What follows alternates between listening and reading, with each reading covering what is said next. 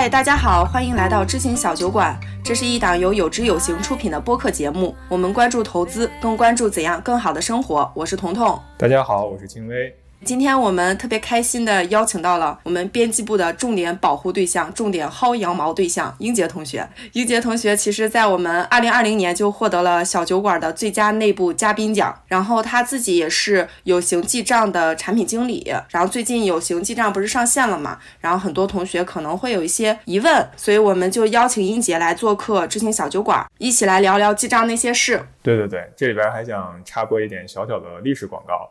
就是在过去的二零二零年，然后小酒馆采访了英杰两次，一次的主题是关于如何带孩子、帮孩子管钱，或者说培养孩子的财商。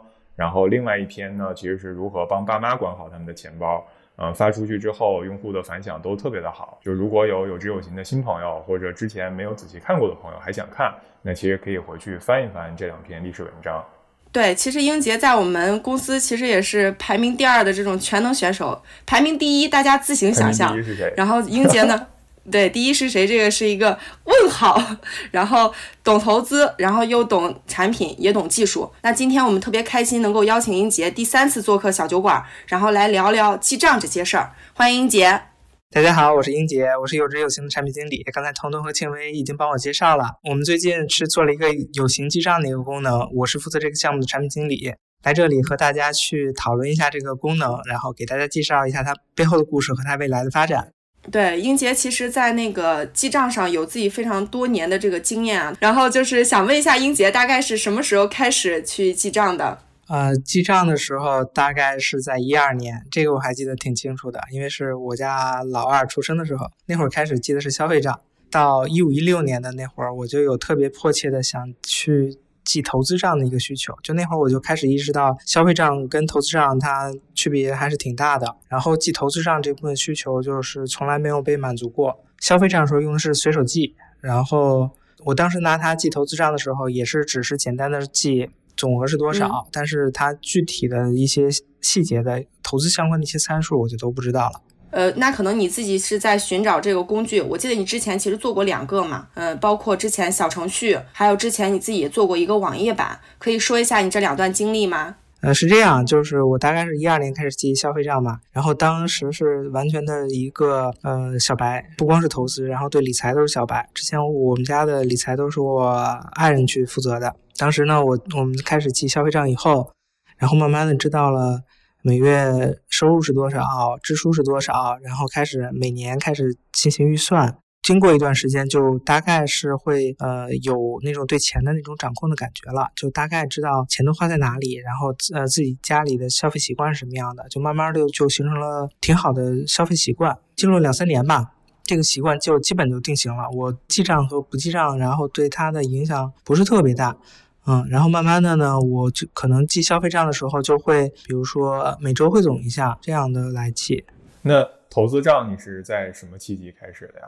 投资账其实是因为当时是学习投资，就是其实我是对投资很感兴趣，然后大概是一五一六年那会儿对投资特别感兴趣，然后我很喜欢去尝试各种的投资方式。那会儿还没有有知有行，你不知道它的知识体系是什么样，你也不知道有有像这样的课程，然后去帮你去入门。那我们都是野生，然后比如说在雪球上逛论坛，然后散着学，然后各种到处碰壁。其实能活到现在都是一种侥幸。嗯，当时就是，嗯，你会尝试各种各样策略，比如说你自己去炒股票，那你炒股票，你是不是超过大盘了？你你怎么知道呢？对吧？你如果就是一个股票账户，然后进进出出，股票账户给你的那些收益率又都是你的持仓收益率，你。可能哎，有一笔卖掉之后，它啪给你一个特别高的持仓收益率。对对对，其实它的持持仓收益率是把你的盈利去摊薄了它的那个平均成本，然后给你一个比较高的那个收益，就会感觉怪怪的。然后你又很难找到一个很大的视角去看你的一个长期投资的结果，然后就感觉没法满足我的投资要求。再有，我当时既买股票又买。基金既有国内的，又有海外的，既有帮我父母管的，又有帮我自己管的，就是你各个方面、各个维度，然后就都没有人去能帮你管好。嗯，那你自己在记账的过程中会特别注意哪些指标呢？就以现在的角度来看，当就那会儿我肯定没有现在这么明白，那我可能会关注我的年化收益率是多少，然后就长期来看，年化收益率应该是一个最好的指标吧。嗯。比如说你三五年之后，你看你长期年化收益率，基本就能衡量出你的一个投资水平。然后尤其是那些经过了呃一轮牛熊之后，然后再看你的年化收益率，就大概就能很有那种感觉了。然后累计收益也是一个比较重要的指标，就是毕竟嘛，我们我们投资是为了赚钱，你最后总共赚了多少钱，也也对你来说是比较重要的。然后剩下的其实就是说，你可以跟一些相关指标对比，都可以给你一个基准去呃让你衡衡量一下你现在的水平是什么样的。嗯，其实就是你自己有一个自己的一个业绩曲线。或者净值曲线，然后另外的话是你知道你跟大盘之间的一个距离，或者说到底自己的投资水平是高还是低，就是记投资账以后是能够感受到的。嗯，这些还只是最简单的，然后慢慢的还可以有很多其他指标可以看，比如说你可以去关注一下你的最大回撤，那你可以判断你控制波动的是不是 OK。然后你可以关注它下破比率啊，等等等等，慢慢我们都会逐步把这些完善。嗯，投资上其实它就是服务于投资的，它就要围绕着投资来做。嗯。嗯。嗯，你之前说就是没有找到合适的这种记投资账的工具嘛，所以你其其实后边自己做了两个，可以说一下你之前做的两个大概是一个什么样的样子吗？这个其实还挺好玩的，我觉得，因为在最开始我开始做的时候，其实可能不止两个哦。最开始记投资账，因为找不到工具嘛，我就需需要土办法解决。那最土的办法就是用 Excel。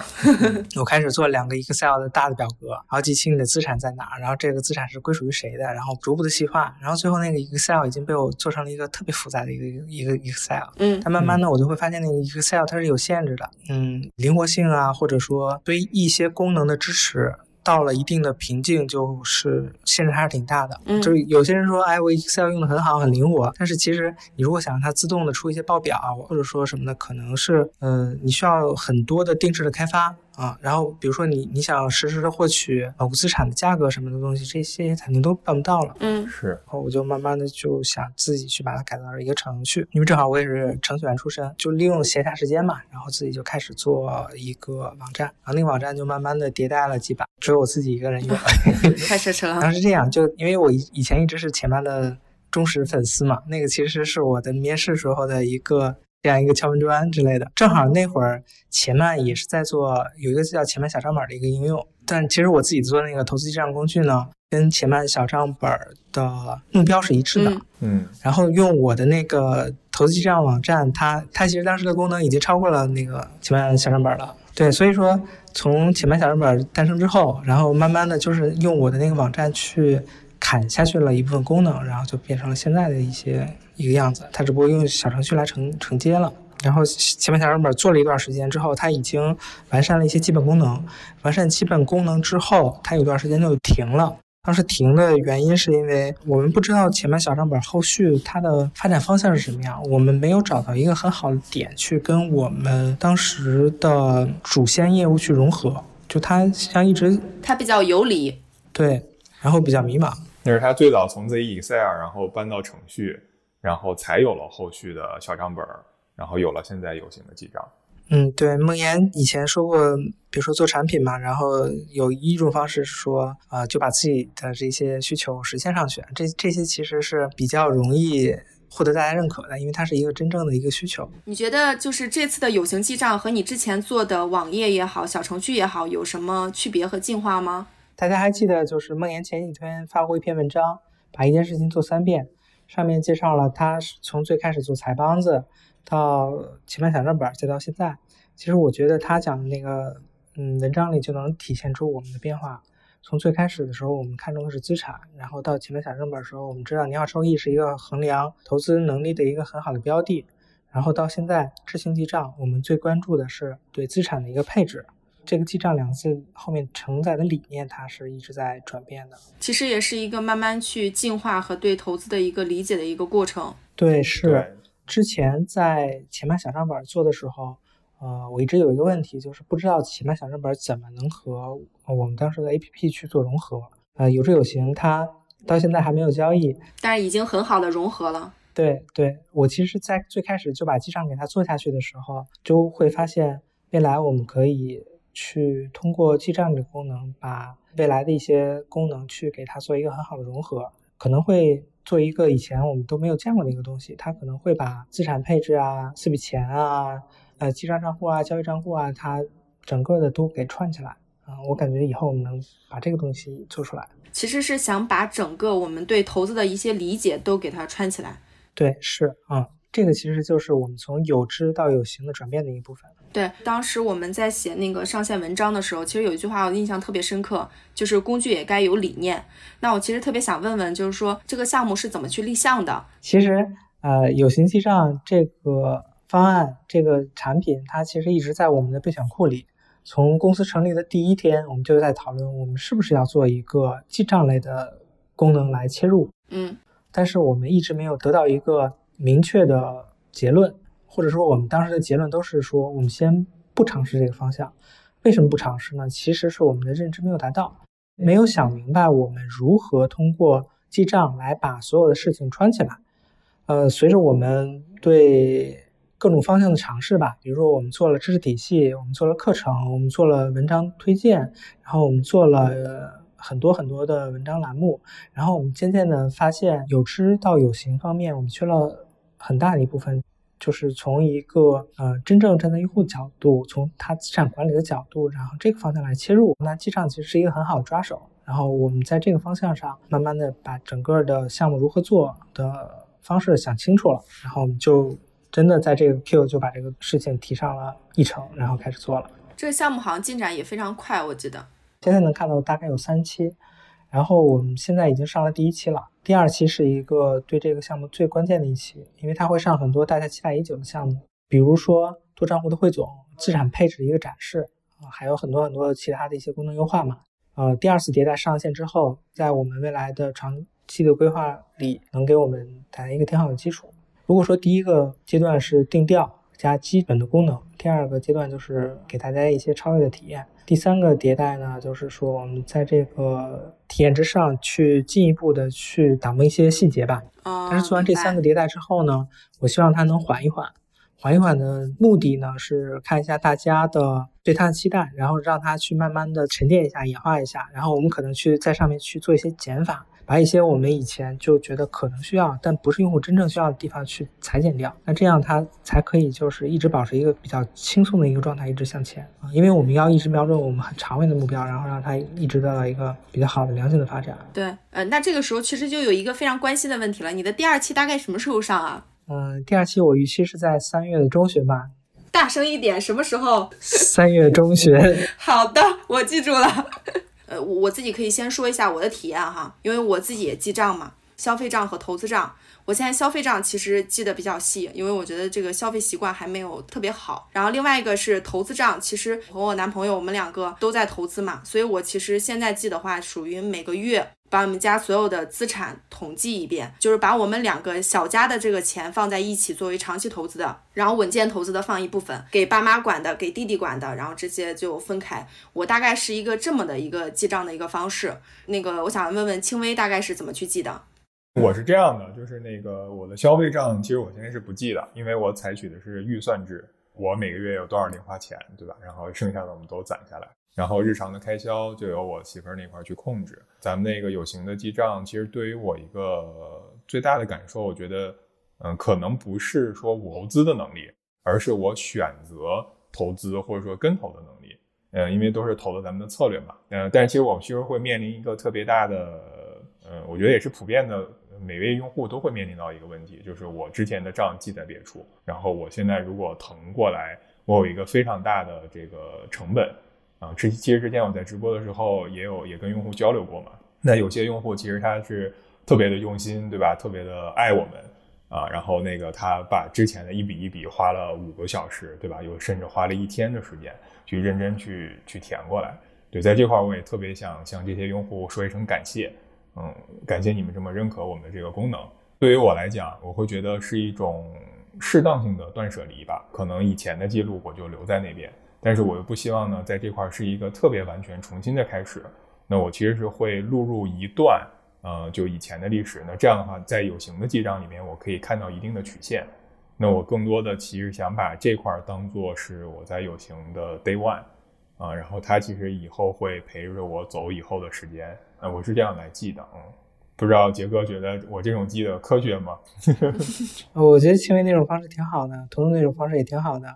就其实，在投资上，然后我们其实是每个人都是自己的基金经理，然后我们每个人都打理自己资产，都其实投资并不是说我需要在每一项上都很强，其实你更像是做一个元帅，你得在总的资产上做好你的配置，并不是说你一定要下场去打好每一场仗，你可能去把你的资产都配置好，呃，比如说长盈可能是你的一部分，是是你帮你挣钱的一个工具，是一个武器，或者你的其他的一些方式都是你的武器，你。你来负责它的组合，它的搭配，你是你自己投资中的元帅。你通过记账，其实你可以在这个上找到一些比较好的感觉。对，在这次邀请杰哥来小酒馆的时候，我自己呢也收集了一些问题，有一些犀利的问题，希望杰哥能够正面回应的。哦。然后我也收集了一些快问快答，就是有十个问题是大家希望在有形记账里边看到的，然后想请杰哥来回答一下，好吧？我们先。正面回应一下，我先来问第一个问题哈，就是有用户反馈说记账很难上手，你怎么看？记账很难上手，那肯定是我们做的不好 然后让用户觉得不好用。但是其实还是分两部分来说，第一种，如果说用户以前是没有在其他地方记过账，然后他这是记第一笔，他没有那么多历史的话，其实使用上，我的感觉还是比较好用的。我采访一些用户。他们如果是从第一笔来看，应该也是比较好用的，比较好上手，因为它没有很多历史的负担。但是如果真的有了很多历史数据，又想把历史数据导上去看过去的一些历史的话，那它确实会遇到呃很多数据需要录入的一些问题。这这点确实是阻挠它上手的很重要的原因。这是第一点。另外还有一点就是用户觉得难上手，是因为啊我们这个投资记账的方式跟他日常上就是理解那种记账的方式不太一样。因为我们是围绕投资来记账，围绕投资的目标，然后去跑的一个记账软件，那就会要求你去把你的账目去重新梳理。这个重新梳理账目的过程也是他的上手的一个挑战。但这点其实是说，你了解我们的这个理念之后，然后去对自己的资产进行一个梳理，这点可能是没有人能太多的帮到你，还是自己的认知的一个升级。嗯。对，因为大部分人可能记投资账，刚开始的时候可能会偏向于按照平台记啊，按照每一笔每一笔这样放上去，可能就是转到投资目标的这个角度，它需要一些时间，包括历史数据的一些录入。嗯，对，说到这块儿，其实我还想就是替杰哥回答两个 case 吧，一个小小两个小小的补充吧。那其实这里边我有一个小的心得吧，跟大家去分享一下。首先按照理念，然后盘点自己的资产，然后想好我要在这个有形记账该怎么去记。那这时候呢，我们可以拿出一个拿出一张纸、一张笔，或者说去开一个 Excel 表都可以。可以先把你，比如说在各种各样的地方的资产的数据先填到这张表上，一些总的金额你把它算好，最后就是你就形成一个你的结果的清单。然后这时候你再拿出这个有知有行的 APP，然后把你这个梳理好的这些东西一步一步往往进去录。对，我觉得如果有中间这样的一步的过程，其实会降低我们频繁的 A P P 的不停的切换啊，一笔一笔去输啊，会降低很多这样的这地方的门槛。嗯，我觉得青梅说的挺好的，我还想补充一点，就是听一个同事他用完之后跟我说，用知行记账之后，会感觉他能把它分散在不同地方的资产，然后他都知道在哪儿了，然后他的这个掌控感会特别的好，在用之前他是没有这个体会的，所以我觉得还是大家先上手。然后尝试一下，体验一下，你可能慢慢在你体验的过程中，你就能找到一些感觉。然后就有时候你会觉得难，但你不上手的话，你永远会觉得它难，它就停在那儿了。对，是第二个问题来了。对，第二个问题，第二个扎心的问题就我来问啊，就是我们也是在直播的过程当中和跟用户交流过程当中听到的声音，就是。我在有形记账里录入的信息安全吗？信息肯定是安全的，我们不会用用户的信息去干任何就是不好的事情。然后用户信息就属于用户自己的，我们会未来我们会为他提供导出和导入服务啊，这这些东西都是在我们未来的规划中去考虑的一些事儿。然后用户有有些人会觉得，我把我的数据上传到你这里。你会不会拿我的数据去做一些怎么怎么样？就是它其实很隐私的一些资产的数据嘛。但是从我们的数据管理的角度来讲，就是我们会有严格的权限的审核。然后比如说，并不是所有的员工都能看到这些数据的。比如说梦妍想看，他都需要走审批的流程。当然，比如说我们可能在帮你去调试问题的时候，走完流程之后，可能会涉及到一些相关数据的查询。那这些东西有些事情是没法避免的，但是相应的人都会以很对用户负责的态度来处理你的数据。对，然后第三个问题哈，因为现在的外部数据其实没有办法导入，那我们有没有可以靠别的办法去实现？比如说有些用户说我提供一些截图，能不能你就把我这个数据导进到有形记账里？嗯，我明白大家说的意思是什么。因为这件事儿，你你专门去呃针对另一个公司的产品去分析别人家的截图，从商业伦理上讲也不是很好的事情，所以这些事情我们都不会做的。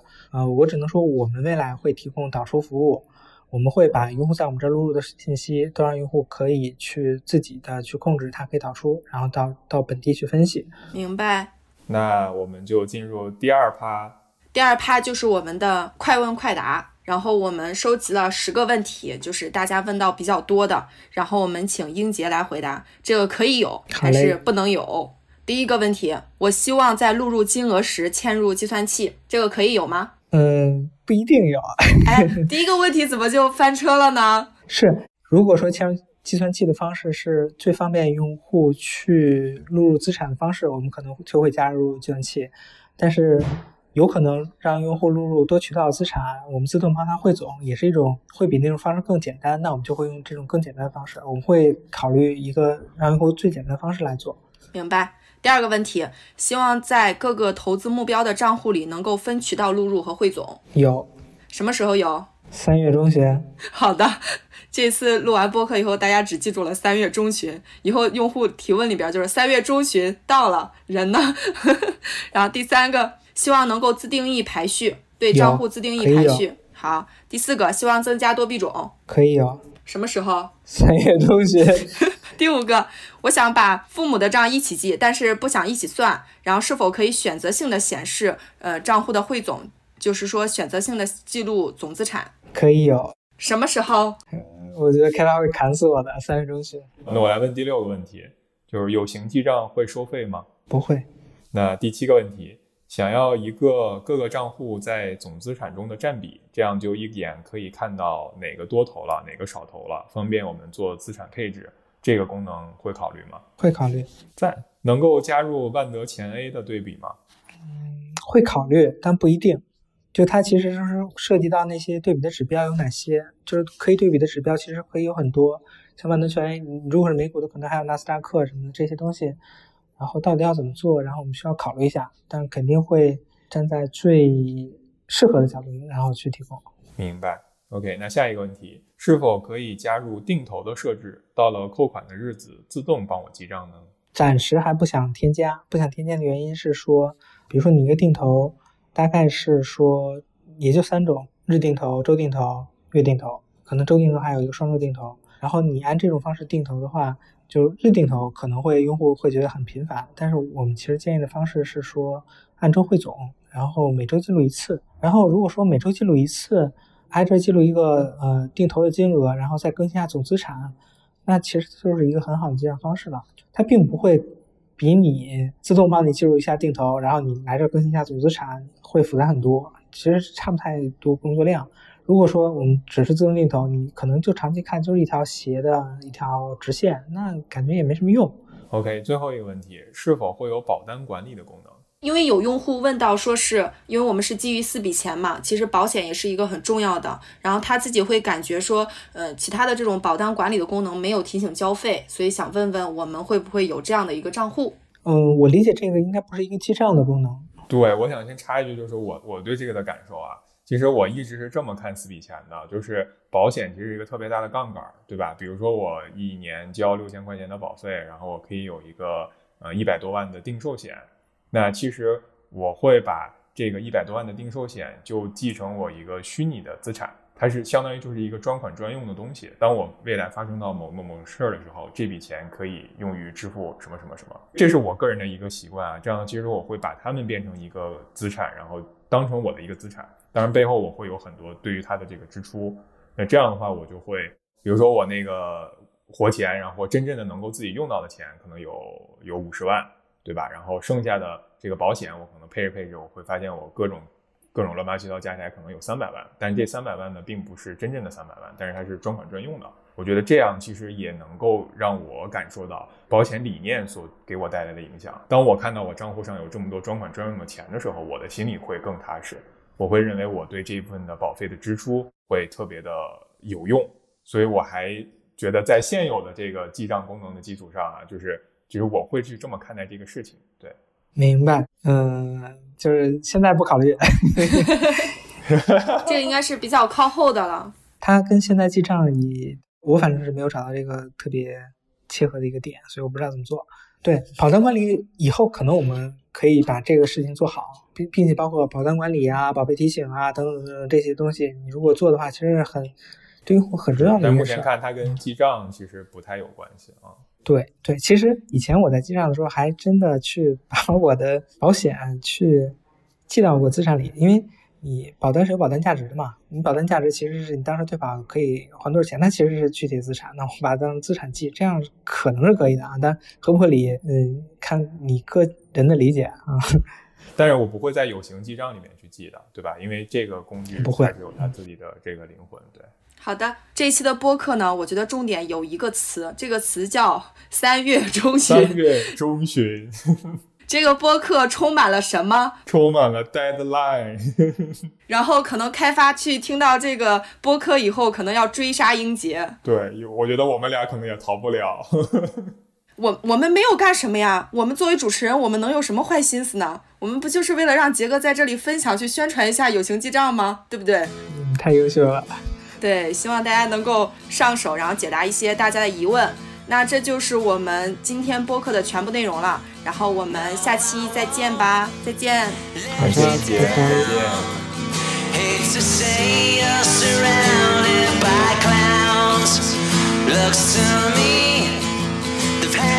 见。